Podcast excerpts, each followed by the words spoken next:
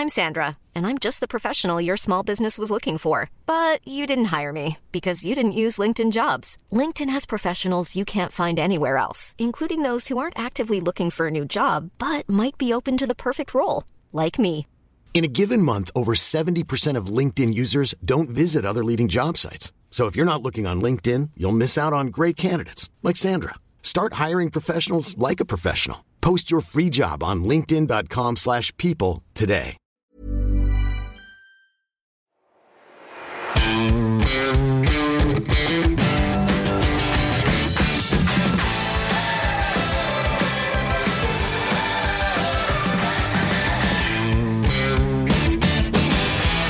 Moin Moin und herzlich willkommen zu einer neuen Folge des Finanzrocker Podcasts. Mein Name ist Daniel Kort und heute habe ich Georg Weniger zu Gast. Er betreibt den Blog Finanzen erklärt und schreibt dort in erster Linie über das Thema Entsparen und Entnahmepläne.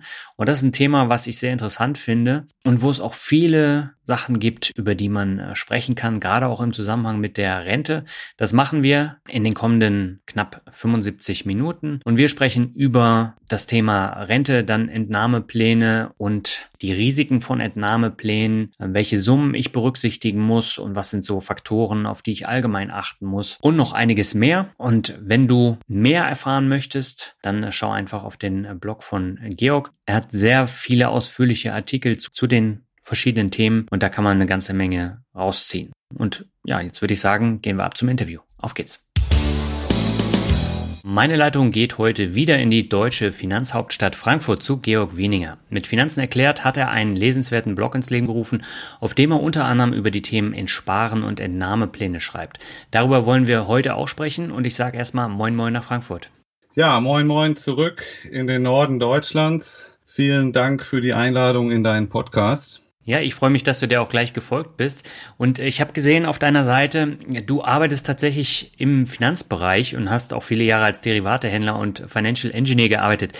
Wie kann ich mir den Job denn vorstellen? Ja, äh, das sind auf jeden Fall ein bisschen erklärungsbedürftige Berufe. Ich erzähle einfach mal, was ich so gemacht habe. Und zwar habe ich damals angefangen bei der Commerzbank äh, im Treasury-Bereich. Der Treasury-Bereich, das ist so der Ort, wo sich bei einer Bank äh, viele Risiken bündeln, ja, insbesondere sogenannte Marktpreisrisiken und auch Liquiditätsrisiken. Man muss sich das so vorstellen, wenn du jetzt zum Beispiel zu einer Bank gehst und dort einen Kredit nimmst, ja, sagen wir mal 15 äh, Jahre Laufzeit, Festzins, dann äh, dann ist das ja im Prinzip auch so aus Sicht der Bank äh, wie so eine Anleihe und je nachdem, wie sich äh, die, das Zinsniveau entwickelt, ist dann der Wert äh, des Kredites äh, höher oder niedriger. Also es entsteht da so ein Zinsänderungsrisiko, ja. Und äh, in dem Treasury-Bereich einer Bank, da werden all diese Risiken gebündelt und dann werden Derivate eingesetzt, um das äh, Zinsänderungsrisiko und auch Währungsrisiken zu managen. Mhm. Das habe ich da gemacht. Was zum Beispiel auch dort äh, noch passiert, ist vielleicht mal interessant. Ähm, wenn du jetzt als Privatperson einen Kredit nimmst, der eine Laufzeit hat äh, von mehr als zehn Jahren, ja. dann hast du auch ein äh, Sonderkündigungsrecht. Das weißt du bestimmt. Ne? Im Prinzip bedeutet das, dass du auch eine äh, Zins-Put-Option gekauft hast. Ja? Und da äh, die Leute im Treasury, da wo ich dann gearbeitet habe, die machen sich dann Gedanken darüber, okay, welchen Wert hat denn diese Zins-Put-Option, die der Kunde durch dieses Kündigungsrecht erwirbt, das ist im BGB verankert. Mhm. Und, äh, und wie preisen wir das dann in die Kreditkonditionen ein? Und äh, wenn man jetzt ein größeres Portfolio von Immobilienkrediten hat, dann muss man äh, dieses äh, Optionsrisiko auch äh, managen. Ja? Und all diese Dinge passieren im Treasury-Bereich und da werden üblicherweise Derivate eingesetzt. Das habe ich eine ganze Zeit lang gemacht. Ähm, Im Treasury-Bereich, das ist vielleicht auch mal ganz interessant, das ist auch so der Ort, wo in einer Bank äh, die ganzen Eigenhandelsaktivitäten stattfinden. Ja. Also das war dann zum Beispiel damals so, jeder Händler hatte dann auch ein eigenes Buch und da konnte man dann mit seiner eigenen Handelsstrategie, mit dem ja, sag ich mal, äh, Kapital der Bank an den Märkten spekulieren, natürlich mit dem Ziel, dass da auch eine positive Rendite bei rumkommt. Mhm. Ja, das war eine ganz interessante Zeit. Da habe ich auf jeden Fall auch viel gelernt, so wie sich Märkte verhalten. Und ich war ja auch äh, mitten in der Finanzkrise dort. Also ich bin dort äh, eingestiegen, so äh, 2007, so am Ende meines Trainee-Programms und 2008 ging dann ja schon die Finanzkrise los. Ne? Und das hat man dann auch ganz klar im, im Treasury ist da so ein Ort, äh, wo man das dann ganz deutlich spürt. Ja? Mhm. Wenn dann zum Beispiel auch die Liquidität an den Märkten austrocknet. Das habe ich eine Zeit lang gemacht und dann ähm, bin ich zu einer anderen Bank gegangen und habe dort äh, Kundenderivate strukturiert. Also auch wieder Derivate, aber diesmal nicht zum Risikomanagement für die Bank, sondern äh, aus Kundensicht. Da war dann der typische Geschäftsvorgang so, ein Kunde nimmt einen Kredit, in der Regel, das waren äh, bei der, bei der Hypo Real Estate, äh, die heißt jetzt heute äh, Deutsche Pfandbriefbank AG. Und dort werden ja äh, große Real Estate Kunden und Public Sector Kunden betreut, also Staaten und äh, Länder. Und ähm, dann kommt es da in der Regel zu äh, größeren Kredittransaktionen im dreistelligen Millionenbereich. Und hin und wieder möchte der Kunde dann äh, statt einem einfachen festen Zinssatz eine wünscht sich da so einen strukturierten Kredit, ja, und dann mhm. wird dann über den Kredit noch so ein Derivat drüber gelegt. Und dann hat man beispielsweise, also sag ich mal, der normale Kredit hätte zum Beispiel 5% äh, Festzins gekostet, aber der Kunde kombiniert das dann mit so einer derivativen Struktur und zahlt dann nur 3% beispielsweise, solange gewisse Marktbedingungen herrschen. Ja, also das wird dann teilweise so auch an Wechselkursentwicklungen gekoppelt. Ja, mhm. solange der ein bisschen verrückt auch so der Euro-Schweiz-Wechselkurs, solange der, ich sag mal über 1,40 bleibt oder so, äh, gilt der Zins von drei Prozent, geht der über oder unter diesen Wert, dann äh, verändert sich der Zins und so. Und da gibt's dann halt auch Kunden, die solche Produkte suchen. Das war ja auch mal so in der Presse, ja, dass sich das ein oder andere äh, Bundesland so ähm, mit so Spread-Ladder-Swaps verhoben hat. Weiß nicht, du die Geschichten kennst. Da gab es dann einige Kommunen, die auch solche Derivate abgeschlossen haben. Das war genau dieses Geschäft.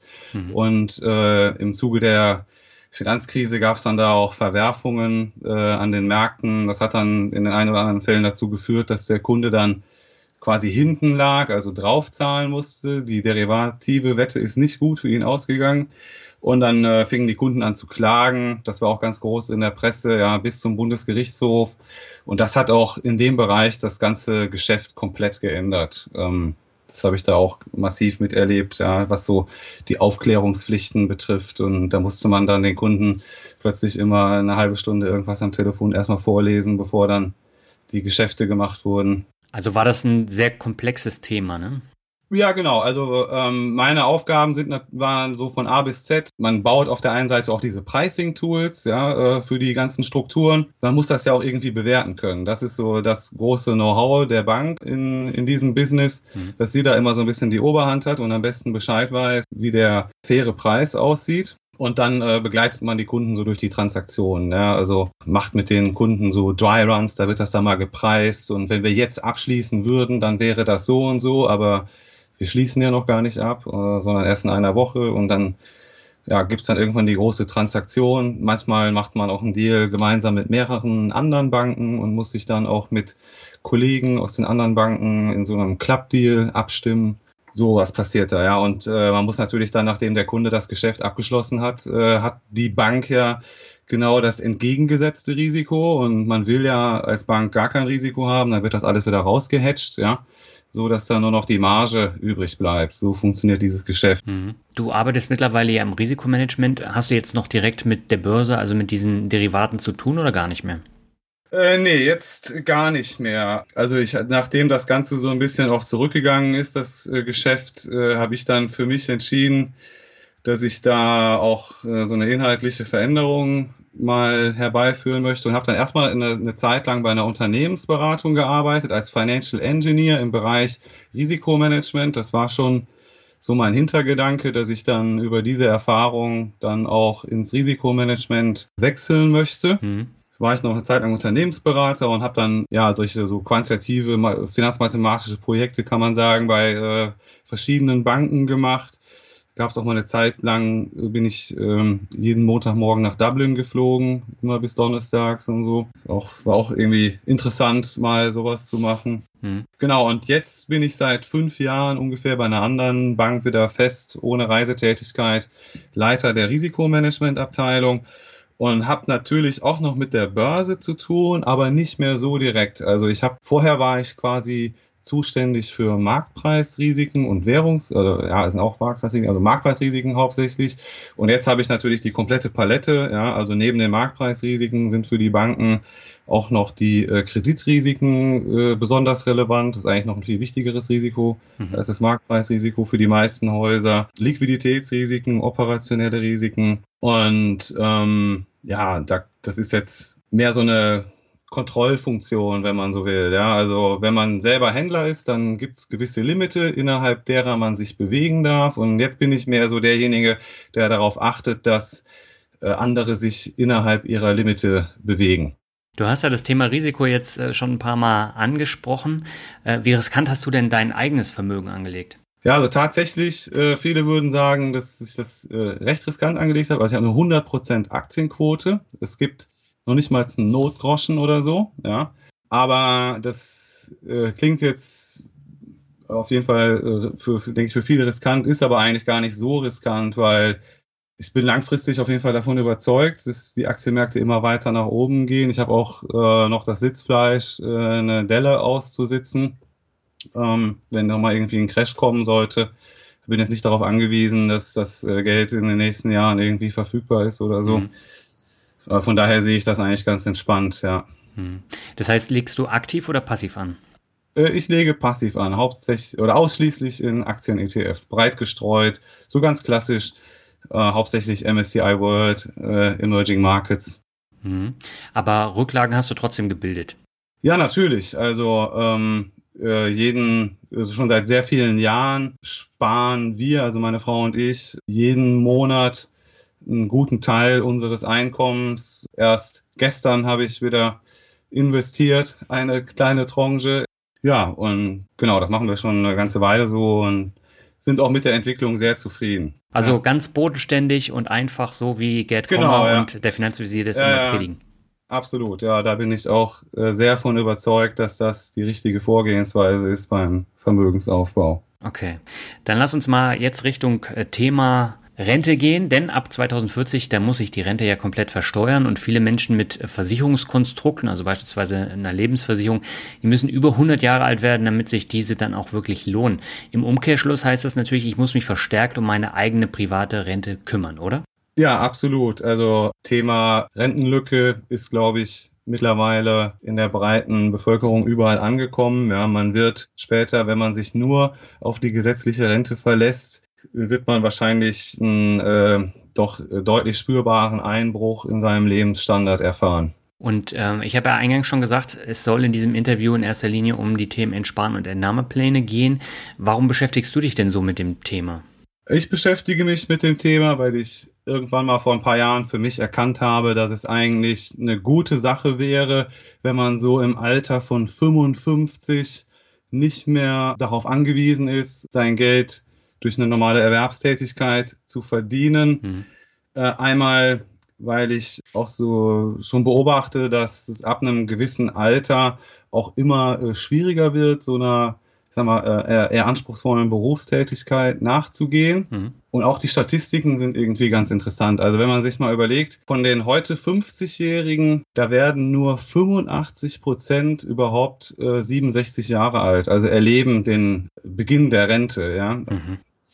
Das ist, äh, geht, kann man so aus der deutschen Sterbestatistik entnehmen. Ja. Und das heißt aber nicht, dass die, äh, diese 85, also die 85 Prozent, die die Rente erleben, dass die dann in den Jahren äh, ab 50 alle auch immer unbedingt super drauf sind. Da sind auch eine ganze Menge dabei, die äh, gesundheitliche Probleme haben und denen es dann auch wirklich schwerfällt zu arbeiten. Ja. ja, und ein anderes Ding ist auch, äh, selbst wenn man jetzt gesund ist und da gar keine Probleme hat und weiter voll durchziehen kann, ist es auch so, dass man so ab 50, 55 am Arbeitsmarkt so ein bisschen zum alten Eisen gehört. Und ich habe da auch ganz viele Geschichten jetzt schon selbst beobachtet bei Arbeitskollegen, die dann äh, in dem Alter äh, ausgestiegen sind, mehr oder weniger freiwillig. Und äh, da ist, ist, doch ein gehöriger äh, Prozentsatz dabei, der danach nicht mehr so richtig äh, Boden unter den Füßen findet. Ja. Hm. Da bis hin zu so Geschichten, wo dann auch mal eine äh, Partnerschaft oder so zerbricht, ja. Von daher sehe ich das so ein bisschen auch wie so ein Versicherungsgedanke. Ja, ich würde immer sagen, eine, eine erfüllende Berufstätigkeit ist immer zu präferieren. Hm. Aber das hat man, in, in, jungen Jahren hat man das noch in, selbst in der Hand, ja. Da ist man noch dynamisch und nachgefragt, aber ich glaube, dass das sich ändern kann oder sich auch mit Sicherheit ändern wird und, äh, und der Mensch ist auch, glaube ich, nicht dafür gemacht, so bis 67 zu arbeiten und immer in irgendwelche Bildschirme zu gucken und in Büros zu sitzen oder so. Das äh, ist, glaube ich, nicht so ganz im Einklang mit der Natur. Hm. Von daher denke ich, ähm, wenn man so ab 55 die Option hat, das äh, entspannter anzugehen, ja, ist das schon mal nicht schlecht. Ich sehe, sehe das auch oft. Bei vielen älteren Kollegen entsteht bei mir auch so der Eindruck, also ich kenne da wenige, die da in den letzten 10, 15 Jahren ihres Berufslebens noch äh, viel Freude an der Arbeit haben. Das ist eher dann oft so ein, nicht, es gibt natürlich auch Ausnahmen, ganz klar. Aber bei so die, die, der Durchschnitt, die Mehrheit, ist, das beobachtet man doch äh, manchmal dann so ein Durchschleppen. Ja, also da muss dann noch irgendwie so ein Kredit abbezahlt werden und die Kinder stehen auch noch nicht so ganz auf eigenen Füßen und äh, deswegen macht man das jetzt noch irgendwie so weiter, ja. Und, äh, und ich glaube, wenn man sich das nicht antun muss, das ist auch äh, eine gute Sache. Ja. Wie alt bist du jetzt? Ich bin 40. Also hast du jetzt 15 Jahre noch geplant, wo sich dein Vermögen exorbitant äh, vermehren soll? Hm, das weiß ich gar nicht. Also ich sag mal, den, den Punkt, dass ich äh, quasi nicht mehr äh, arbeiten müsste, von meinem Vermögen leben könnte, den werde ich sehr, sehr, sehr wahrscheinlich schon deutlich früher erreichen. Mhm. Oder vielleicht habe ich den auch sogar schon erreicht, ja. Ähm, und das heißt auch nicht, dass ich mit 55 dann nicht mehr arbeite.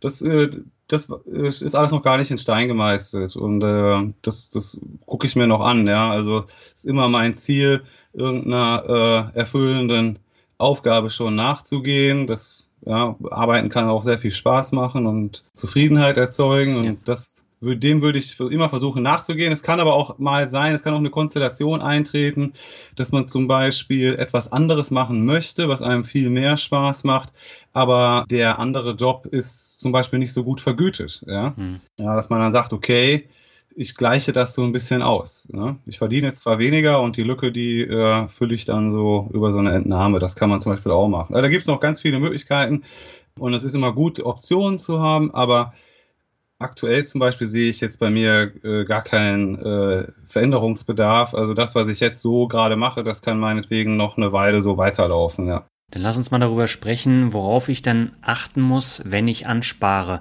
Gibt es da so bestimmte Punkte, die man unbedingt beachten sollte, wenn man anspart?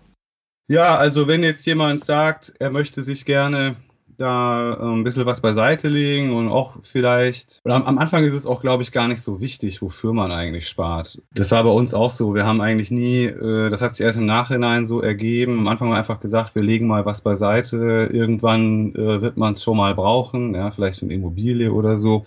Und jetzt, von daher würde ich sagen, jemand, der äh, spart, man muss jetzt nicht erst ein konkretes Sparziel unbedingt schon mal haben, aber äh, der erste Schritt wäre, dass man erstmal etwas äh, bisschen Sparmasse verfügbar hat. Ja? Mhm. Ähm, man sollte vielleicht, wenn man sagt, ich möchte jetzt mit dem Vermögensaufbau beginnen, das sind so die Klassiker, ja, mal einmal so ein bisschen die äh, Kostensituation durchchecken, die Verträge mal einmal ausmessen, vielleicht auch mal eine Zeit lang Haushaltsbuch führen, damit man mal ein bisschen so ein Feeling kriegt, mhm. wo geht's Geld eigentlich hin und was kostet äh, wie viel. Und dann würde ich sagen, äh, sollte, wenn man dann äh, tatsächlich anfängt, sein Geld anzulegen, sollte man, würde ich immer dazu raten, das schon so auch breit diversifiziert in den Aktienmarkt zu investieren. Aber das ist leichter gesagt als getan. Wenn man einmal so ein bisschen dahinter gekommen ist und weiß, wie das alles funktioniert, die Börse und so, dann äh, ja, sieht man da auch gar nicht mehr so ein großes Risiko. Aber für jemanden, äh, für den das alles noch eine Blackbox ist, der muss sich dann erstmal mit dem Thema intensiv befassen, um dann nachher zu erkennen, dass es eigentlich ganz einfach ist. Aber äh, den Weg muss man trotzdem, glaube ich, einmal gehen um dann auch in schwierigen Marktphasen die Ruhe zu bewahren, ja, und weiter fest an seine Strategie zu glauben und da dann keine Fehler zu machen. Also die berühmten Verkäufe. Also das ist auch wichtig, dass man sich auf jeden Fall damit befasst und dann zu der Erkenntnis äh, gelangen sollte, idealerweise, dass man breit diversifiziert in Aktien investiert, äh, am besten ETF, Low Cost, ja. Und dann, wenn das dann einmal erledigt ist und man nicht unbedingt sagt, Finanzen sind meine große Leidenschaft, würde ich jedem empfehlen, das Thema ab da so ein bisschen auf Autopilot zu stellen und in den Hintergrund zu rücken und sich dann weiter äh, auf so die äh, anderen Lebensbereiche zu konzentrieren. Also insbesondere bin ich ein großer Freund davon, dass man auch das Humankapital immer weiter ausbaut. Ja, äh, um damit dann auch sein Einkommen zu erhöhen. Das finde ich äh, viel besser, als wenn man sich die ganze Zeit einen Kopf zerbricht. Wo kann ich jetzt irgendwas noch für einen Euro günstiger kaufen oder so? Ja, wenn ich da jetzt fünf Stunden recherchiere oder so, da, das macht keinen Sinn. Da, ähm, genau, da sollte man besser gucken, dass man irgendwie beruflich vorwärts kommt und mehr Einkommen hat und äh, auch äh, Spaß an der Arbeit, das, und lustigerweise kommen diese ganzen Sachen auch immer zusammen. Ja? Also Spaß an der Arbeit geht oft einher mit mehr Einkommen und dann einfach mal dieses ganze Gespare so ein bisschen automatisiert im Hintergrund liegen lassen und irgendwann nach fünf oder zehn Jahren äh, stellt man dann plötzlich fest, ach guck mal, da ist ja eine ganze Menge passiert. Ja, vielleicht zwischendurch auch immer nochmal die Sparrate erhöhen, wenn man mal eine Gehaltserhöhung oder, oder so bekommen hat. Ja, da immer weiter dranbleiben vernünftig mit dem Geld umgehen. Ja, und sonst ist es eigentlich äh, gar nicht mal so kompliziert, ne? ähm, wenn man das einmal weiß. Aber leider muss man erst sich intensiv damit befassen, um danach festzustellen, dass es nicht schwierig ist. Also man könnte ja auch eine Wertpapierberatung in zehn Zeichen machen. Man muss ja eigentlich nur bei und irgendeine WKN oder so. Und dann ist schon die Wahrheit, ja, für so einen All-Country World Index. Mehr muss man ja eigentlich gar nicht machen. Aber um das einmal für sich zu akzeptieren, muss man sich dann doch ein bisschen mit der ganzen Theorie heraus auseinandersetzen. Ja. Einer deiner meist kommentierten Artikel ist relativ neu und da geht es äh, um die Rennversicherung und ob sich freiwillige Beiträge in die gesetzliche Rennversicherung lohnen. Ähm, wie stehst du denn dazu?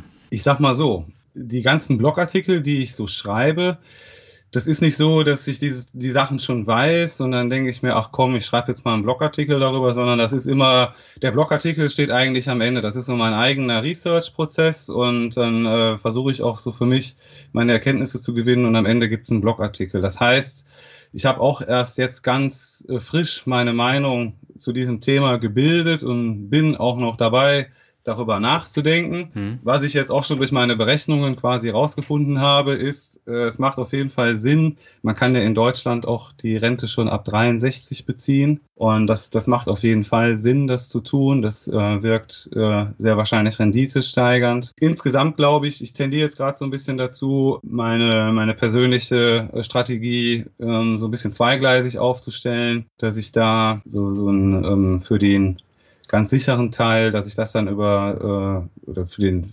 Grundbedarf, sage ich mal, über so eine Rente oder so dann abdecke, ja, die ich dann im Zweifelsfall auch ein bisschen aufpumpen würde über freiwillige Einzahlungen. Und ähm, alles, was dann darüber hinausgeht, würde ich dann über so eine klassische Entnahmestrategie abdecken. Also insofern ist es, glaube ich, ein guter Mix und reduziert auf jeden Fall das Risiko bei der Entnahme deutlich, wenn man da noch so eine weitere Komponente hat. Ja, man kann dann teilweise auch ein bisschen aggressiver aus dem Aktientopf entnehmen, wenn man gleichzeitig noch weiß, dass man äh, auch im Worst Case immer noch abgesichert ist mhm. über die Rente. Wie, stehst du zu Riester und Rürup? Also über Riester habe ich da auch einen Blogartikel geschrieben.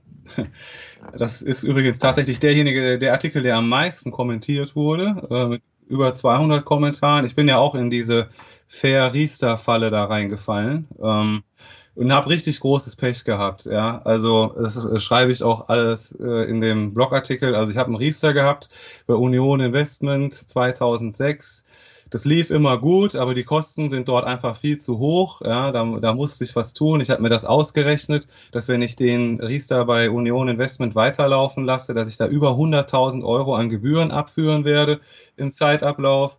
Und äh, das geht überhaupt gar nicht. Ja, und äh, auch für so eine Leistung, die nicht besonders äh, herausragend ist, dachte ich, gehe ich jetzt zum Fair Riester und bin dann rübergewechselt zum 1. Januar. und ja, und dann ist mein Geld dort angekommen von Union Investment, wurde dann auch ein bisschen verzögert erst investiert. Da war ich dann nervös, weil die Börse äh, im Januar ja noch gut lief. Habe ich mich geärgert, dass ich das nicht mitnehme. Ja, und dann kurz vor, vor dem Corona-Crash war mein Geld dann angelegt für, glaube ich, insgesamt zwölf Tage und danach erfolgte dann dieser Dreh ins Cash, ja. Mit hohen Verlusten, muss man ja dazu sagen. Ja, genau. Da waren, ich hatte, glaube ich, also gewechselt, angekommen bin ich mit über 50.000 Euro Riester-Guthaben. Und da waren dann, glaube ich, nur noch äh, irgendwie so 40.000 dann so da, als äh, die Sutra Bank ähm, auf den roten Knopf gedrückt hat, sozusagen. Ja, die mussten ja auf den roten Knopf drücken, ne? Ja, also ich bin da sehr, sehr skeptisch. Ja, ich habe auch deine Folge dazu gehört, wo der Kollege da war von Fair. Ich weiß nicht. Also ich glaube das nicht so ganz. Ich habe eher den Eindruck, die haben da einfach komplett die Kontrolle verloren und wurden panisch und äh, haben einfach gesehen, was da auf sie zukommt ähm, in puncto Garantie und haben dann einfach, haben das, ja, glaube ich, wirklich nicht mehr, das, äh, die Zahl hat sich wahrscheinlich auch jeden Tag stark verändert oder so. Äh, und dann ist man einfach nervös geworden, wusste vielleicht sogar gar nicht mehr, ob die Zahl überhaupt noch stimmt, die man da selbst ausrechnet.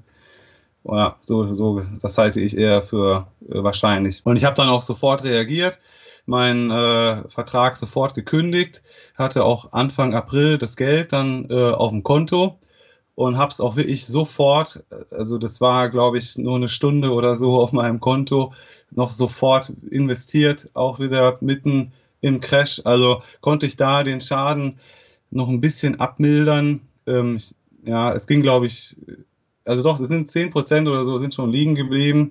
Aber rückblickend war das äh, genau richtig so zu handeln, ja. Natürlich fragt man sich manchmal, wie würde der Riester jetzt weiterlaufen. Aber ich habe generell da das Vertrauen verloren. Und, äh, und das war auch mein letztes Altersvorsorgeprodukt, das ich in äh, Fremdbetreuung hatte. Ähm, ja, und jetzt gibt es eigentlich nur noch ein paar stillgelegte Sachen und das Aktienportfolio oder das ETF-Portfolio. Wie war das mit den äh, Zulagen? Die hast du dann alle zurückgezahlt? Die habe ich alle zurückgezahlt, genau, ja. Also tatsächlich rechne ich das für mich intern auch ein bisschen anders, weil wenn ich das Geld, da muss ich schon ehrlich auch sein, wenn ich das Geld jetzt nicht im Fair Riester gehabt hätte, hätte ich äh, es in meinem ETF-Portfolio gehabt. Ja? Also den Verlust, den hätte ich so oder so miterlebt. Das Einzige, ähm, die Zulagen in Höhe von ungefähr 11.000 Euro, die im Zeitablauf zusammengekommen sind, die haben ja auch einen Verlust erzeugt. Ne? Äh, und, und da kannst du dann ja leider nicht sagen, sorry, ich kann euch nur 9000 zurückzahlen, ist halt schlecht gelaufen. Nee, die musst du komplett zurückzahlen und den Verlust dann aus der eigenen Tasche ausgleichen. Und deswegen äh, habe ich mir das jetzt selbst so ein bisschen äh, so gerechnet, dass ich eigentlich nur 2000 Euro in dieser ganzen Aktion verloren habe. Dann äh, lass uns mal äh, auf das Thema finanzielle Unabhängigkeit zu sprechen kommen. Also wenn ich dann früher in Rente gehen möchte, brauche ich natürlich auch ein gewisses Grundeinkommen, beziehungsweise das kann ich mir dann über Entnahmepläne äh, selber generieren. Aber wie hoch sollte denn dieses Grundeinkommen oder dieses Gehalt, was ich mir selber auszahle, sein, um dann tatsächlich davon leben zu können?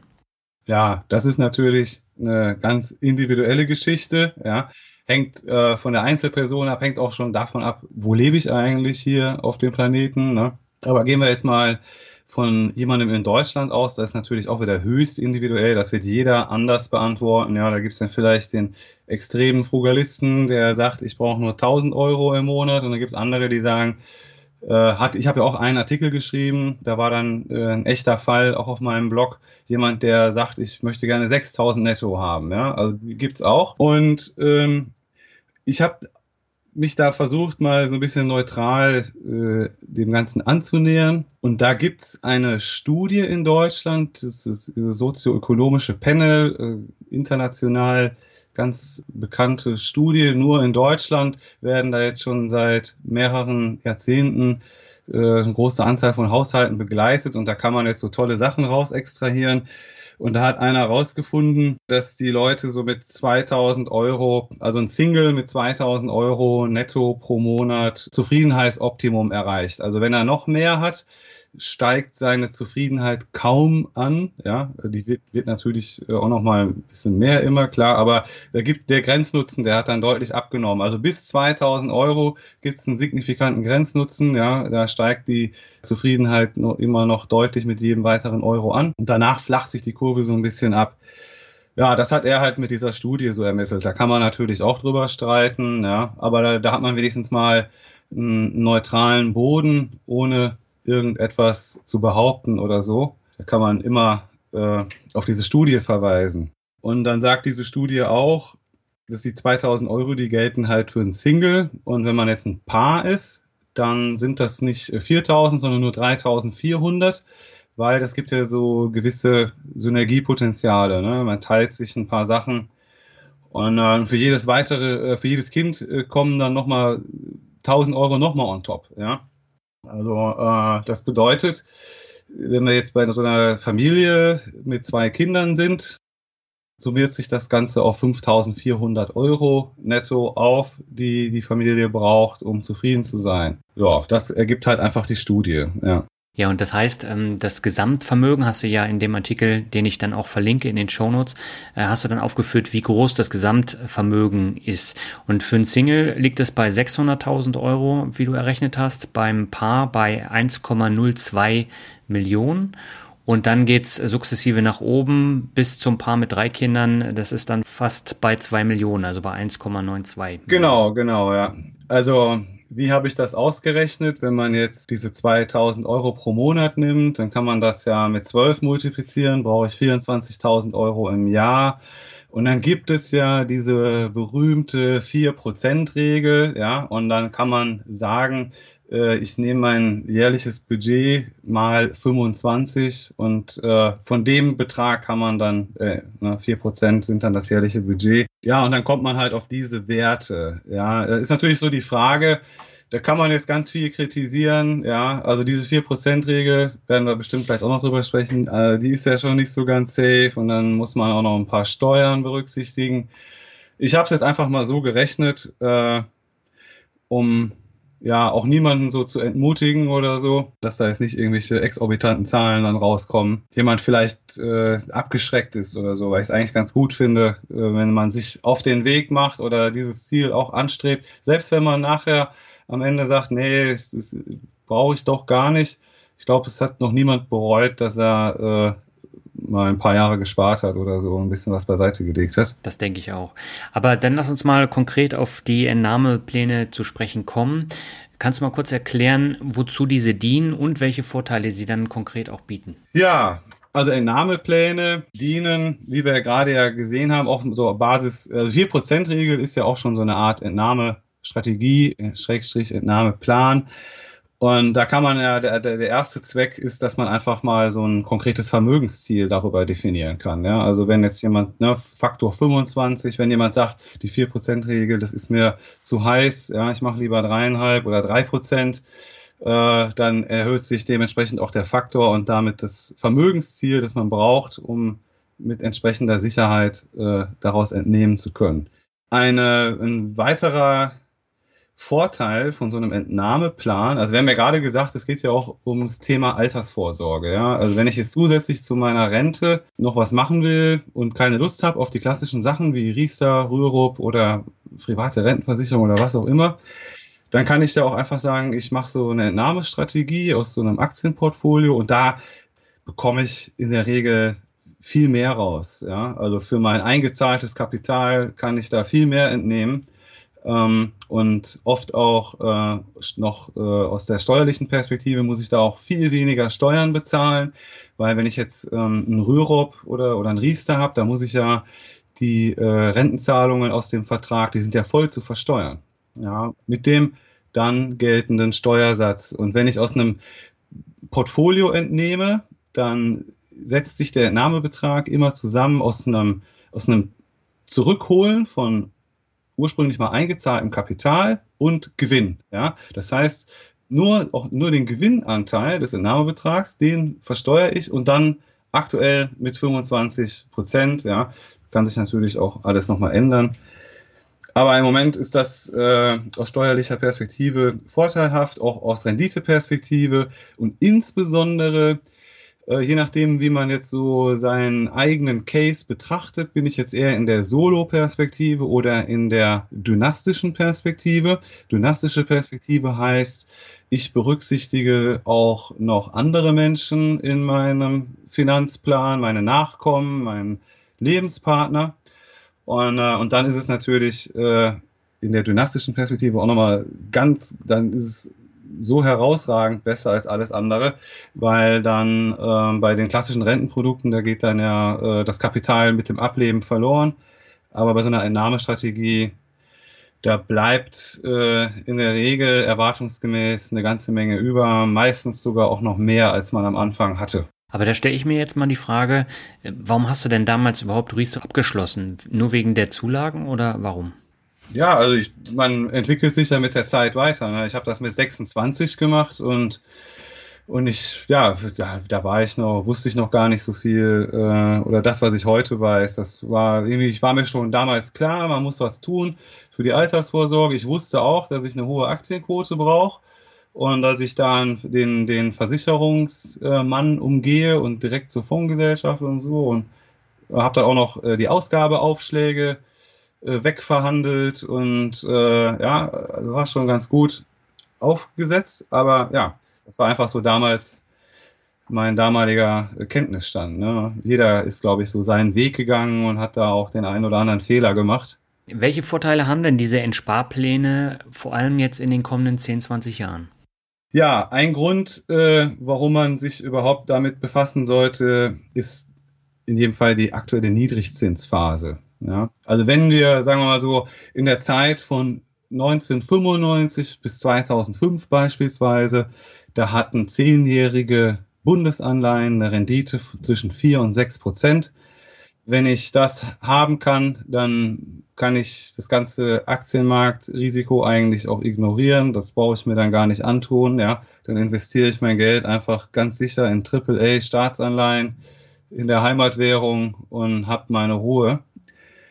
Ähm, aber ja, da sind wir leider nicht mehr. Ne? Ähm, mal, der, der Weg geht nicht mehr und äh, ja, da ist, sind jetzt Aktien das Mittel der Wahl. Also da kann man dann über so eine Entnahmestrategie äh, zwischen drei und vier Prozent, sage ich mal, jedes Jahr entnehmen. Und das wäre heutzutage mit Staatsanleihen überhaupt nicht mehr möglich. Und wie gesagt, die anderen Produkte sind da im Vergleich auch mit aus meiner Sicht massiven Nachteilen behaftet. Würdest du denn jetzt generell sagen, dass ich jetzt als aktiver Anleger äh, auch Endsparpläne fahren könnte oder macht es eher als passiver Sinn? Ich würde sagen, kann man auch als äh, aktiver machen. Ja, also warum nicht? Ne? Wenn man sich das zutraut, da man muss halt gucken.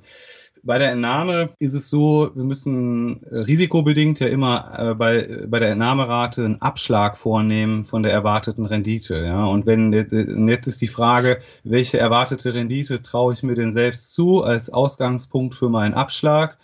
Und da muss ich dann auch ehrlich zu mir selbst sein. Die meisten aktiven Marktteilnehmer schaffen das ja nicht, den Markt zu schlagen, also haben so eine erwartete Rendite unterhalb der Marktrendite und dementsprechend würde dann auch die Entnahmerate nochmal äh, geringer ausfallen, als wenn ich passiv unterwegs bin. Also ja, man kann es machen, aber ähm, ich glaube, es macht keinen Sinn, äh, wenn man davon ausgeht, dass man nicht den Markt schlagen kann, macht es aus meiner Sicht, meiner Sicht keinen Sinn, in der Phase aktiv unterwegs zu sein. Hm. Naja, ich habe ja da äh, dann, wenn ich zum Beispiel auf ein Dividendenportfolio setze, noch andere Erträge. Das heißt, ich bin davon dann gar nicht so abhängig. Aber was mache ich, wenn die Dividende gestrichen wird? Und auf der anderen Seite, wenn ich äh, Aktien verkaufe und äh, ich habe dann auf einmal eine ganz äh, andere Portfoliozusammenstellung und Branchenzusammenstellung, dann birgt das ja noch weitere Risiken. Und äh, mit einer passiven Geldanlage in ETFs umgehe ich das ja, weil äh, da verkaufe ich ja nicht einzelne Länder, sondern ein Stück vom Ganzen. Ja, genau, genau, ja. Also ich finde es auch super, die Diversifikationseffekte. Das, man sagt ja immer so, Diversification is the only free lunch. Ne? Also man kriegt nichts geschenkt an den Märkten, aber durch Diversifikation kann man definitiv sein Chance-Risikoprofil optimieren. Jetzt hast du die 4%-Regel schon erwähnt. Es gibt ja noch weitere Entnahmestrategien. Welche gibt es noch? Also ganz populär, wie gesagt, 4%-Regel. Da würde ich vielleicht auch mal ganz gerne noch was zu sagen, weil ich habe auch so äh, durch, durch meinen Blog und den Austausch mit Lesern stelle ich manchmal fest, dass es selbst auch bei der 4%-Regel manchmal noch so ein paar, äh, wie soll ich sagen, äh, Ungereimtheiten gibt. Ja. Also beispielsweise gibt es äh, doch einen großen Anteil von Leuten, die gehen davon aus, dass man bei der 4%-Regel am Ende immer auf Null landet. Ja, die sagen, das ist eine Strategie, da verbraucht man sein äh, Kapital. Das ist aber nicht richtig. Also, dass man am Ende quasi auf Null landet, ist ja der absolute Worst Case, der unwahrscheinliche Worst Case. Äh, der erwartete Fall ist sogar, dass man am Ende mehr hat als am Anfang. Ja? Aber man weiß es eben nicht. Das ist unsicher. Und, ähm, und auch mit der Inflationsanpassung habe ich festgestellt, dass bei der, bei der 4%-Regel, da geht man ja davon aus, dass die Entnahme auch immer der Inflation angepasst wird. Ne?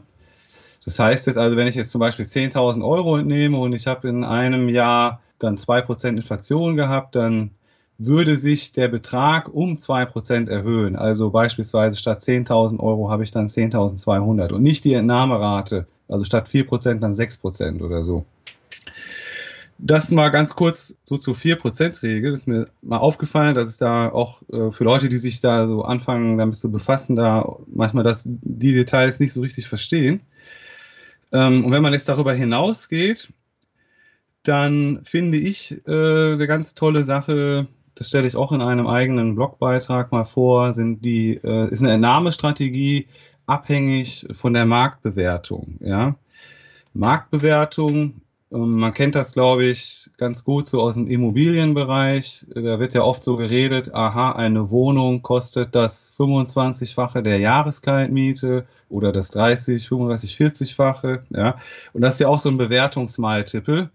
Und genauso gibt es ja auch dann Bewertungskennzahlen für den Aktienmarkt. Und eine, die ich ganz gut finde, ist das sogenannte Cape Ratio. Ja, das drückt so ein bisschen aus, ähm, wie viel, also man misst den durchschnittlichen Gewinn der letzten zehn Jahre des Aktienmarktes und äh, setzt den dann ins Verhältnis zum aktuellen äh, Indexstand oder, oder so, ja. Also man drückt halt aus, wie vielfacher Gewinn äh, ist denn gerade so eingepreist in den, in den Märkten. Ne? Und wenn man jetzt mal so ein bisschen sich die 4%-Regel historisch anschaut, wann ist, wann ist, ist man denn da pleite gegangen, wann hat die nicht so gut funktioniert, dann ist das eigentlich, sind das immer so Zeiten, äh, wenn man mit der Entnahme in einem Umfeld hoher Marktbewertung begonnen hat. Das ist also besonders gefährlich. Ja? Also wenn jetzt zum Beispiel ähm, im Prinzip immer kurz bevor auch so eine Blase platzt. Ja? Äh, wir hatten ja auch so Dotcom-Bubble Anfang des Jahrtausends. Da hatten wir zum Beispiel so ein Cape-Ratio von 40. Das ist da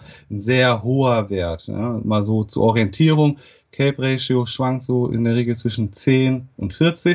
Es sind auch schon Werte über 40 und unter 10 beobachtet worden, aber so die 99 Prozent der Beobachtungswerte liegen so in dieser Range. Also 40 ist dann schon, zeigt einen stark überhitzten Markt und dann ist es sehr, sehr gefährlich, wenn ich dann zum Beispiel 4% von meinem Portfolio entnehmen würde, weil ich damit rechnen muss, dass es dann auch mal äh, demnächst zu einer Korrektur kommen kann. Muss nicht passieren, aber kann passieren. Ja?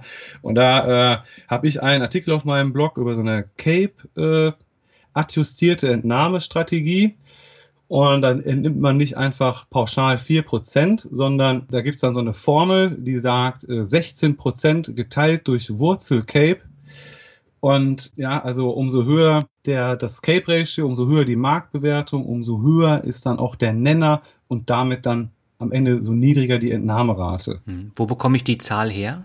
Ja, das ist in der Tat so ein bisschen, ein äh, bisschen nachteilig bei dieser äh, Strategie. Es gibt dafür äh, keine richtig zuverlässige Quelle. Ähm, für den US-Aktienmarkt gibt es ähm, von Robert Schiller, so ein amerikanischer äh, Professor, äh, der auch mal einen Nobelpreis gewonnen hat. Und der stellt auf seiner Homepage jeden Monat das Cape Ratio für den US-Aktienmarkt zur Verfügung. Und dann gibt es hier in Deutschland noch so einen Asset Manager, Star Capital, das habe ich auch alles verlinkt.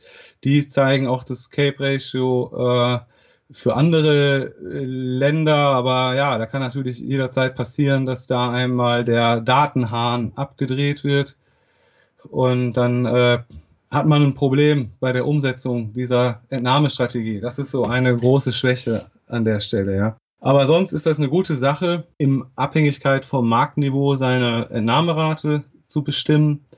Wenn nämlich die Märkte sehr niedrig bewertet sind, dann kann man auch durchaus mal mehr als 4% entnehmen. Okay. Was ist denn Glide Pass? Glide Pass ist, ist so eine, so eine Mischung aus äh, Aktien und Cash oder, oder festverzinslichen. Ich würde in der heutigen Zeit sagen eher so Cash. Ja, also da fängt man dann beispielsweise an. Am ersten Tag der Entnahmephase ist dein, äh, dein Vermögen so strukturiert, dass du 60 Prozent deines Vermögens in Aktien investiert hast, beispielsweise, und 40 Prozent in Cash. Ja, und dann entnimmst du immer jeden Monat, wenn du da deine Entnahme durchführst, entnimmst du immer so ein bisschen was aus dem Aktientopf und ein bisschen was aus dem Cash-Topf. Und mit der Z Zeit reduzierst du aber dann beispielsweise über einen Zeitraum von vier Jahren oder so, fährst du den Cash-Anteil im Portfolio auf null runter. Ja, du hast das nur am Anfang der Entnahmephase, um, um da diesen berühmt-berüchtigten Sequence of Return Risk begegnen zu können, was insbesondere in den ersten Jahren der Entnahmephase gefährlich ist. Ja, das, und da gibt es dann auch Untersuchungen, wenn man jetzt mal in die Vergangenheit guckt, wir hätten früher solche Glide Path Strategien funktioniert und da stellt man fest, äh, da kann man mehr mit entnehmen, als wenn man ein hundertprozentiges Aktienportfolio hat.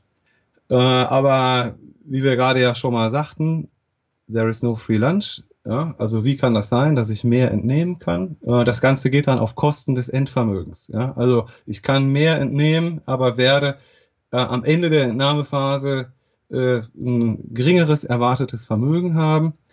Und ja, da kann dann einer sagen, das ist mir egal. Äh, ja, mich interessiert das, was ich äh, noch zu Lebzeiten entnehmen kann. Und dann ist so eine Gleitpath-Strategie vielleicht eine ganz gute Sache. Ja. ja. Was ist denn besser, wenn ich monatlich Geld entnehme oder jährlich? Das habe ich auch mal untersucht. Es ist in, eigentlich in der Mehr das Mehrzahl aller Fälle ist es äh, besser, monatlich zu entnehmen, weil das Geld dann äh, mehr im Aktienmarkt investiert bleibt. Ne? Ich habe ja eine, gehe ja von einer äh, positiven Renditeerwartung aus. Aber ähm, bei den Entnahmestrategien da fürchte ich mich ja immer äh, vor dem Kurseinbruch unmittelbar nach Beginn der Entnahmephase. Und äh, da ist es dann besser, wenn ich jährlich entnehme, ganz einfach deshalb, wenn ich jetzt quasi das Geld für ein Jahr schon rausgezogen habe aus meinem Portfolio und danach kommt das Risikoereignis, der Crash, dann ist das Geld, was ich vorher schon rausgezogen habe, nicht mehr äh, betroffen von diesem Crash-Ereignis. Ja? Das Ganze geht natürlich auch wieder dann auf Kosten des Endvermögens, ne? weil ich habe weniger Exposure zum Aktienmarkt, dadurch äh, geringere erwartete Rendite. Ja, ist genauso wie beim Glide Pass auch so eine Risikoabsicherung auf äh, Kosten der, des erwarteten Endvermögens. Mhm. Aber jetzt mal ganz praktisch gedacht. Ich bin jetzt 55 und ich möchte jetzt äh, loslegen mit meiner Entnahmestrategie. Das heißt, ich verkaufe jetzt, wenn ich 2000 Euro errechnet habe, verkaufe ich jetzt ETFs im Wert von 2000 Euro und davon lebe ich dann. So funktioniert es. So könnte das funktionieren. Ne? Du musst dann noch berücksichtigen, dass du ein bisschen was liegen lässt beim Finanzamt, ja? wenn du deine ETFs verkauft hast. Das wird gleich abgezogen eigentlich. Richtig, genau. Aber äh, du musst das quasi, du musst eigentlich ein bisschen mehr verkaufen, ja, abhängig so von deiner Gewinnquote im Depot, um dann am Ende wirklich 2000 Euro netto zu erhalten. Da gibt es auch einen Artikel auf meinem Blog, wo ich das mal ausgerechnet habe, was das ausmacht, äh, wenn man das auch noch mit berücksichtigt. Hm. Du hast ja eben schon das Sequence of Return Risiko angesprochen. Ähm, was gibt es denn noch für Risiken? Also die maßgeblichen zwei oder die zwei wichtigsten Risiken in dem Zusammenhang sind, äh, wie gesagt, Sequence of Return Risk und dann das Langlebigkeitsrisiko. Ja? Also ich steuere ja über meine Entnahmerate die Pleitewahrscheinlichkeit. Ne? Um, umso weniger ich entnehme, umso sicherer ist mein Entnahmeplan. Das heißt, ich habe immer so ein Trade-off zwischen Sicherheit und, wenn du so willst, Lebensqualität. Ne? Weil wer, sich, wer auf Nummer sicher geht, der kann weniger entnehmen.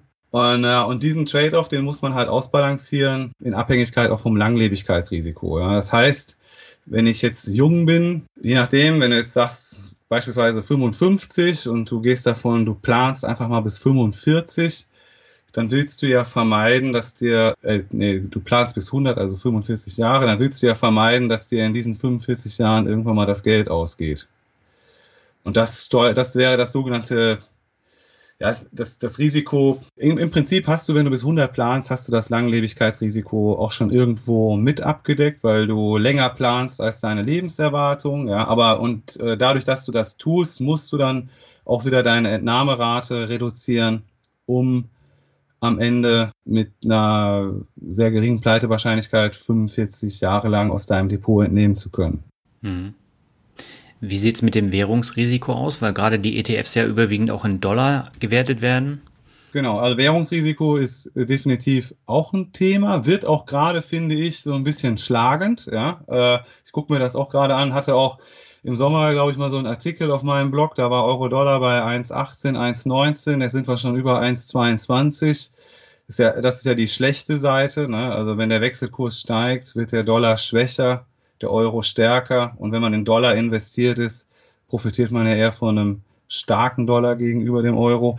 Und das äh, ist ein zusätzlicher Risikofaktor, der quasi nochmal on top kommt auf das Aktienkursrisiko, der bei der Entnahme dann auch dazu führen kann, dass man ähm, nochmal ein bisschen weniger entnehmen kann. Ja. Jetzt haben wir ja schon anfangs über die Rente gesprochen. Welchen Einfluss hat denn die gesetzliche Rente auf die sichere Entnahmerate? Ja, das ist äh, ein ganz spannendes Thema. Die gesetzliche Rente, also oder im Prinzip geht es dabei ja um Zahlungen, die in der Zukunft liegen. Ja, also ich möchte jetzt heute beispielsweise, sagen wir mal, ich als 40-Jähriger möchte jetzt äh, mein, beginnen, mein Portfolio zu entsparen. Und ich weiß, in 27 Jahren wird da auch nochmal was kommen, dann äh, kann ich das tatsächlich innerhalb gewisser Grenzen auch schon im Hier und Jetzt berücksichtigen, ja, auch wenn ich über dieses Geld noch gar nicht verfüge. Und äh, da habe ich mich auch mal intensiv auf meinem Blog mit äh, befasst und bin da auch ganz froh, eine Lösung mal für dieses Problem gefunden zu haben. Ja? Also es geht im Prinzip nicht nur um Renten, also eigentlich um jede Zahlung, die ich in der Zukunft erwarte. Was ist die heute wert? Und das kann man sich ausrechnen. Das ist ein bisschen kompliziert. Also im Prinzip muss ich Folgendes tun. Ich muss ähm, diese zukünftige Zahlung mit der Aktienmarktrendite abzinsen. Ja? Da kann man sich noch einer sehr leichten äh, Regel bedienen. Und zwar kann man sagen, halbiert sich der Wert so alle zehn Jahre. Beispiel, ich bekomme in, wir mal, ich wüsste, tatsächlich, ich habe ich hab so eine Lebensversicherung, ist jetzt auch wirklich so stillgelegt, die zahlt mir im Alter von 60 äh, 40.000 Euro aus. Ja?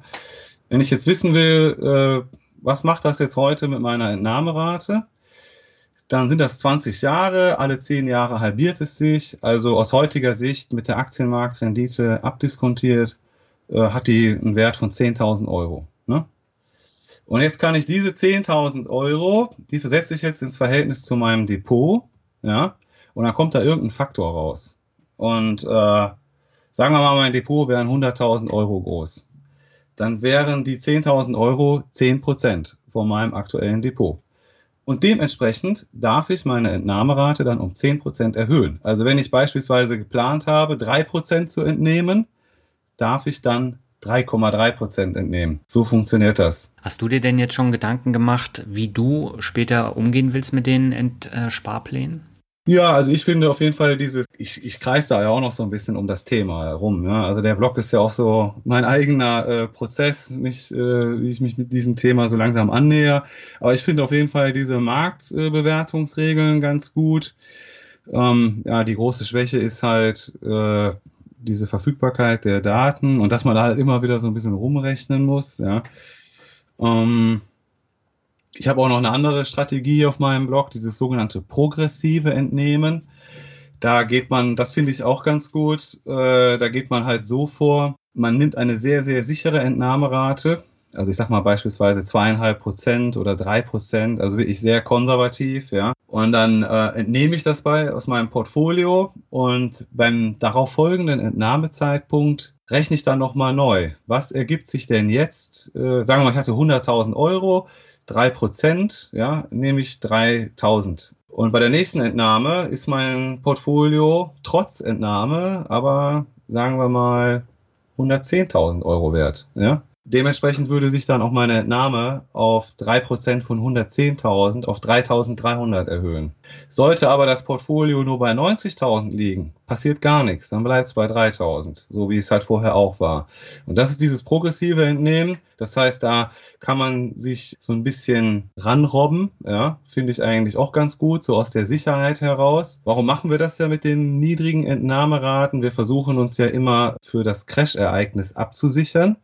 Aber aller Wahrscheinlichkeit nach wird es nicht zum Crash kommen, sondern das äh, Vermögen wird sich vermehren aufgrund der positiven Rendite. Ja, und dann wäre es ja doof, wenn ich dann äh, weiter mit meinem kleinen Entnahmebetrag rumlaufe, obwohl mein Vermögen ja eigentlich immer weiter wächst. Ja, und da kann man das immer wieder mal anpassen. Äh, da muss man aber sehr vorsichtig sein. Sowas darf man auf gar keinen Fall mit der 4%-Regel machen. Da läuft man ins sichere Verderben. Wie bist du eigentlich damals auf das Thema Early Retirement gekommen? Ja, wie gesagt, ich habe mir einfach mal so Gedanken gemacht, äh, so mit 55, ja, wäre es ganz gut, wenn man da abgesichert ist und dann fängt man an, sich so damit zu befassen und wie, wie kann ich, wo stehe ich eigentlich gerade und wie kann ich das eigentlich ermitteln und so. Und wenn man das dann so macht, lernt man natürlich auch ein bisschen was über seine Möglichkeiten. Ja, und dann kann man, kann man auch darüber nachdenken, ob man vielleicht sogar schon auch vor 55, also so hat, hat sich alles so ein bisschen entwickelt, ja. Aber ähm, wie gesagt, ich weiß gar nicht, äh, ob ich das überhaupt, ob ich ein Early Retirement machen will. Ich finde es immer gut, so eine Option zu haben, aber man, man, braucht ja auch, man will ja auch dann irgendwas machen und, äh, und wieso kann man dann nicht auch einfach äh, weiter einem vernünftigen Beruf nachgehen, ja. Wie siehst du denn generell so diesen Hype ähm, von der finanziellen Unabhängigkeit? Ja, ist wirklich sehr interessant. Äh, ich beobachte das auch ähm, und äh, habe mir auch schon ein paar Mal die Frage gestellt, was, wo kommt das her? Ja. Ähm, und auf der einen Seite denke ich, haben wir einen ganz großen Trend in der Gesellschaft schon seit äh, vielen Jahrzehnten zu immer mehr äh, Eigenverantwortung bei der Lebensplanung. Ja, das fängt ja schon, wenn man mal so ganz weit zurückgeht. Ja, früher, da hieß dein Vater mit Nachnamen Schuster und da, der war auch vom Beruf Schuster und da war klar, du wirst das auch mal, ja. Ähm, und mit der Zeit hat der Mensch immer mehr äh, Freiräume gewonnen auch solche Sachen wie äh, Wochenenden, Feiertage, Urlaub, ja, das ist ja eigentlich erstmal so, äh, das sind ja auch so gesellschaftliche Errungenschaften, ne? Ist ja vom Leben erstmal gar nicht so angelegt. Wenn man sich vorstellt, man strandet auf der einsamen Insel. Ja, also wir haben äh, immer, die Gesellschaft bietet immer mehr Möglichkeiten und jetzt äh, die, die eigene Lebensplanung so zu gestalten und und jetzt sind auch durch, die, durch diese ETFs äh, ist auch jetzt eine ja, professionelle Geldanlage für ein breites Spektrum der Bevölkerung zugänglich geworden. Und das, da spielt das, glaube ich, auch mit rein, dass die Leute ihre Optionen erkennen, das auch mal selbst in die Hand zu nehmen und nicht immer nur diesen vorgetrampelten Weg zu gehen. Ja. Und auf der anderen Seite, glaube ich, äh, sind die Menschen auch immer mehr verunsichert. Ja, das hatte ich ja auch schon so ein bisschen angesprochen. Wenn man heute mit 50, 55 aus der Kurve fliegt, äh, dann äh, kann das schon mal böse enden. Und also ganz äh, konkretes Beispiel, erst vor zwei Tagen, wirklich war, mein Nachbar war hier, der ist jung, unter 40, Ingenieur bei so einem südkoreanischen Bremsenhersteller, die haben ihr Werk hier in der Nähe von Frankfurt und hat erzählt, dass da jetzt vor zwei Wochen verkündet wurde, dass dieses Werk jetzt umgezogen wird nach Polen und äh, Ende 2021 ist Schluss und alle werden gefeuert. Für ihn ist das kein Problem, wenn du aber dann 50, 55 bist oder so, ja, äh, dann kann dir so eine Aktion das Genick brechen. Und da steckst du nicht drin, ja, das passiert einfach. Und das sieht man äh, in der Globalisierung. Ich glaube, früher gab es da noch viel mehr Sicherheit so in, in der Generation unserer Eltern. Ja, da hatte man immer Rückenwind, da ging es immer aufwärts. Und, und der, der Rückenwind, der ist einfach nicht mehr da. Das, das äh, macht sich auch so ein bisschen in der Politik bemerkbar, ja, dass da ähm, ne, gewisse Wählerströmungen oder, oder Parteien an Zulauf gewinnen, auch aus dieser äh, Unsicherheit heraus. Ja, und, und dann natürlich auch das Thema Altersarmut an sich, ja, dass da die Leute das dann auch mal für sich irgendwie gelöst haben wollen. Also das ist mir auch ganz wichtig bei diesen Entnahmestrategien. Da geht es jetzt nicht nur darum, irgendwie ein Early Retirement zu machen, sondern das ist eigentlich auch äh, insbesondere relevant für jeden, der zusätzlich zur Rente noch äh, was machen möchte. Ja, aber das ist, glaube ich, der Grund. Weiß nicht, oder wie siehst du das? Ja, also das ist eine richtige Hinführung, denke ich. Ähm, aber generell ist ja so dieses Thema Work-Life-Balance in den letzten Jahren immer größer geworden. Und äh, die Ausprägungen gehen dann auch in Richtung finanzielle Unabhängigkeit. Ich möchte selbst bestimmen, wann ich wie arbeite. Und äh, das setzt sich jetzt immer mehr durch. Und durch die ETFs, wie du eben schon gesagt hast, habe ich jetzt natürlich auch die Mittel, um sowas langfristig umzusetzen. Ja, ja. Also ich glaube, das selbstbestimmte Arbeiten, da wird uns die Corona-Krise äh, auch nochmal ein paar neue Erkenntnisse bescheren. Ja, also ich merke das zum Beispiel selbst bei mir jetzt auch. Ich bin jetzt so eine ganze Weile im Homeoffice. Ich finde das eigentlich ganz gut. Äh, ich spare mir den Weg zur Arbeit. Ähm, ich gehe jetzt seit, seitdem ich äh, im Homeoffice bin, gehe ich jeden zweiten Tag morgens eine Stunde joggen. Das kann ich nur machen, weil ich äh, da jetzt Zeit spare, ja. Und, und fühle mich echt wohl so mit dem Ganzen und äh, habe auch ein bisschen äh, Sorge vor dem Tag, wenn dann wieder alles zurückgeht in die, in die alte Normalität. Ja. Schauen wir mal, wie das so wird. Und ich glaube, da ist jetzt der Wunsch auch nochmal durch die Corona-Krise bei vielen Leuten größer geworden. Das, was du gerade angesprochen hast, ja, weil den Leuten das auch nochmal bewusst geworden ist, äh, ist eigentlich so eine ganz gute Sache ist. Ne? Ja, Georg, äh, ich verlinke alle besprochenen Artikel in den Shownotes. Da kann jeder dann nochmal genau nachlesen. Da sind auch die Formeln drin. Du hast ganz viele anschauliche Grafiken drin. Wir konnten jetzt gar nicht alles besprechen in dieser Stunde, aber äh, wahrscheinlich hast du dann in den nächsten ein, zwei Jahren dann auch noch neue Erkenntnisse und dann sprechen wir nochmal. Und ich würde sagen, zum Abschluss machen wir das obligatorische Word Shuffle. Das heißt, ich nenne die Begriffe, du sagst, was dir dazu einfällt. Und beginnen möchte ich mit einem Begriff, der auf deiner Über mich-Seite ganz am Anfang steht, nämlich Luxus. Luxus, ja. Ähm, genau, also ich schreibe ja über mich. Unser Luxus ist so ein bisschen die finanzielle Unabhängigkeit. Genau, jeder hat halt nur so begrenzte Mittel zur Verfügung, ja.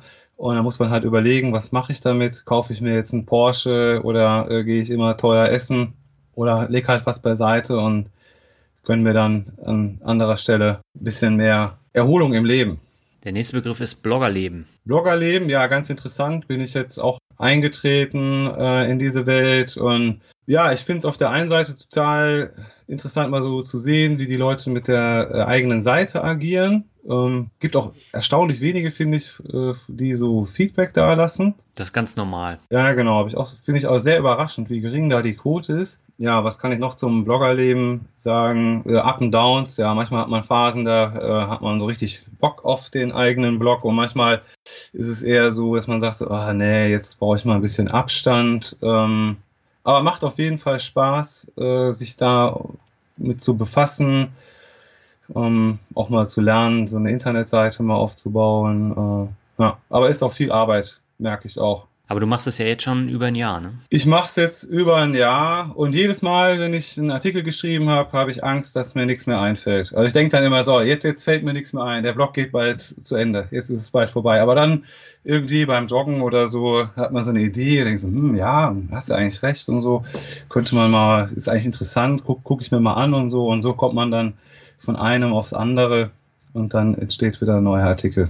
Ja, guck dir den Finanzvisier an, der findet auch mal was Neues, obwohl das Thema ETF schon auserzählt ist. Genau, der hat jetzt, glaube ich, die neue Richtung eingeschlagen, dass er jetzt immer Leserfragen beantwortet. Na, es ist ja auch schwierig. Also irgendwann, äh, ab einem gewissen Punkt, ja, hat man äh, so sein, sein eigenes Ding erzählt, ja, oder ist man auch für sich äh, fertig, ja. Also irgendwann bin ich, glaube ich, auch mal fertig mit diesem Thema Entnahmestrategien und, und dann ja, ist es dann auch so, ne?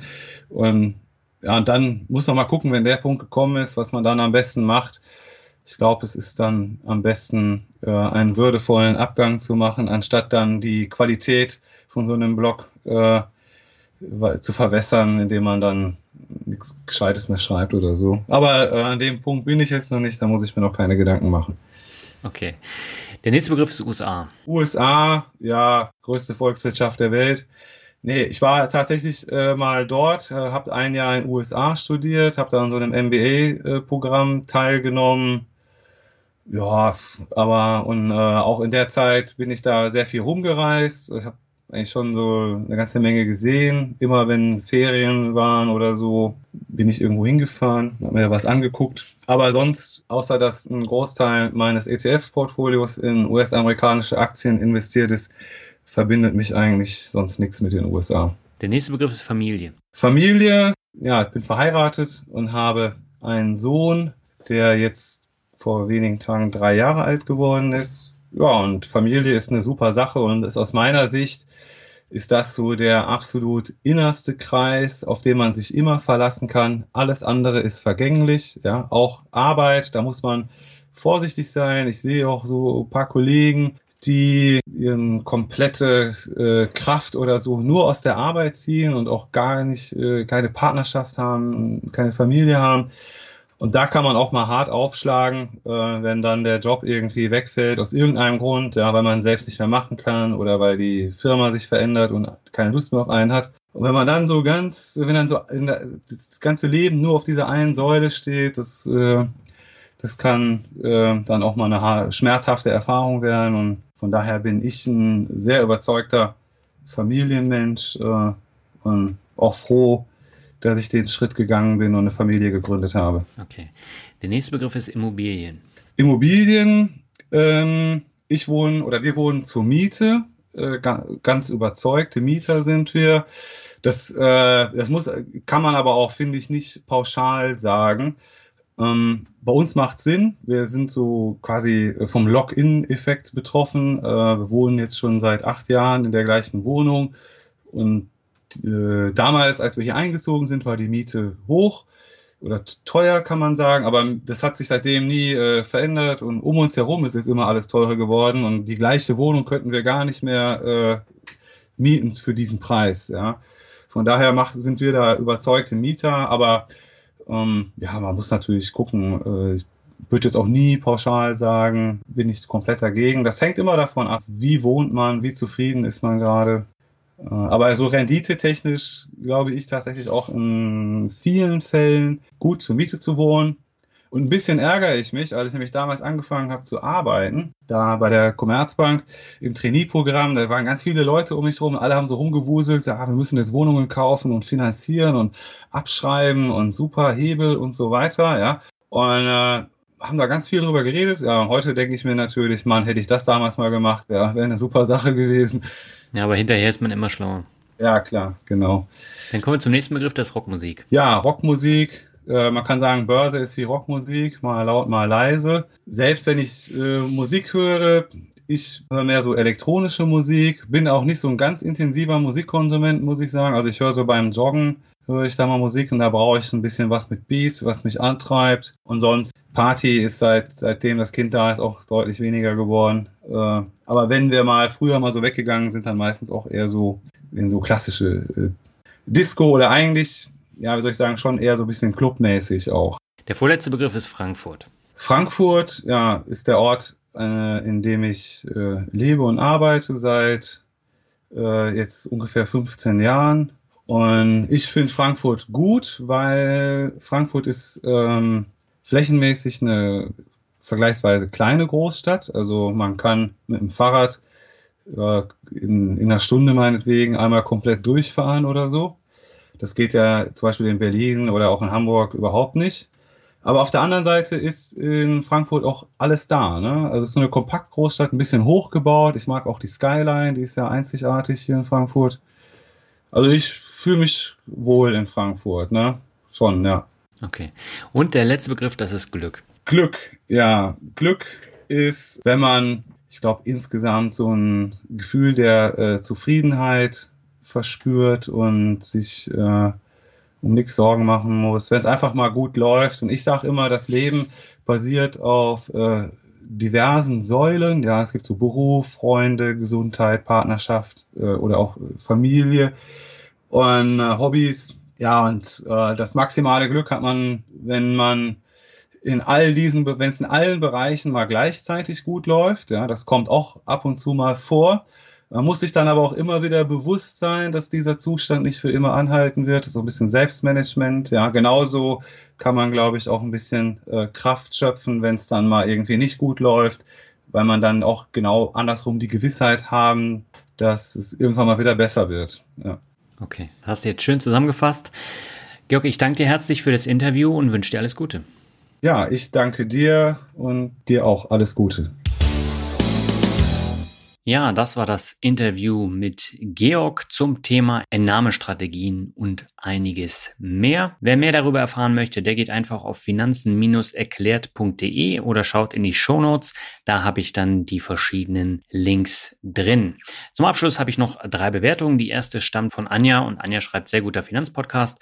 Hallo Daniel, ich höre seit einiger Zeit deinen Finanzrocker Podcast und finde ihn informativ und kann aus jeder Folge etwas für mich mitnehmen. Deine Gäste sind abwechslungsreich, wodurch es nicht langweilig wird und du hast eine sympathische Art, Fragen zu stellen und die Dinge zusammenzufassen. Vielen Dank, mach weiter so. Grüße Anja.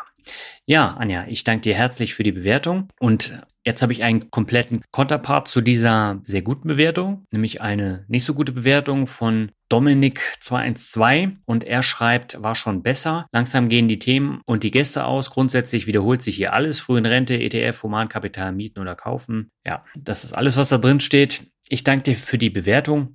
Ja, ist schade, dass du es so siehst. Ich sehe es anders. Natürlich wiederholen sich die Themen in einem gewissen Rahmen, aber ich versuche schon darauf zu achten, dass da andere Themen auch nochmal kommen, wie beispielsweise Blockchain in der letzten Folge.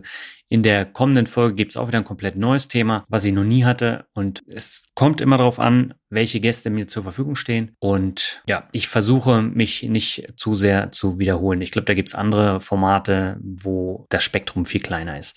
So, und die letzte Bewertung für heute stammt von Mobsinia und er schreibt mit ACDC und Daniel in die gesicherte Altersvorsorge. Toller Podcast, wo Daniel Kort es immer versteht, mit dezenten Fragen und sehr interessanten Interviewpartnern einen tollen Überblick über die komplexe Finanzwelt zu schaffen. Mich hat es motiviert, meine Finanzen endlich zu sortieren und ein breites Portfolio aus ETFs, Aktien, Immobilien und P2P-Krediten aufzubauen und mir auch Bücher wie den Komma zuzulegen. Blick gerade auf ca. 15% Rendite zurück, höre die neue ACDC und sag Danke, Daniel. Und ich sag Danke für die tolle Bewertung an dieser Stelle herzlichen Dank fürs Zuhören und wir hören uns in zwei Wochen wieder. Dann gibt's wie gesagt, ein komplett neues Thema und da bin ich schon auf die Reaktionen gespannt. Bis dahin wünsche ich dir erstmal alles Gute und sag ciao.